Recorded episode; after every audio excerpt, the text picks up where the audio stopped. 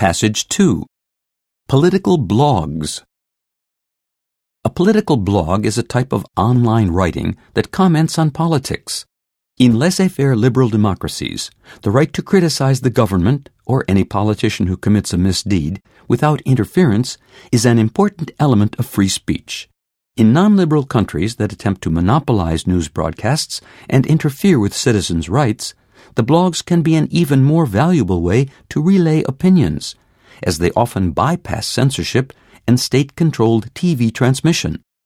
In such countries, bloggers try hard to contribute toward a more transparent society. They are often brave because they face the danger that police might seize them and they might face persecution or even vanish if discovered. Political bloggers like to nail down an issue with strongly expressed opinions.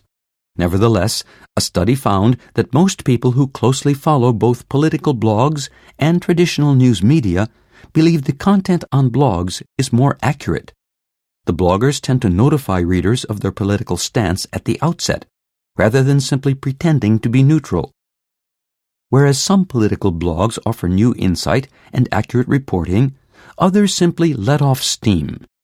Overall, political blogs challenge readers to evaluate their media.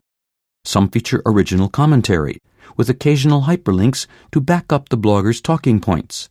Many of these blogs comment on whatever fits in with the blogger's political slant and momentary interests.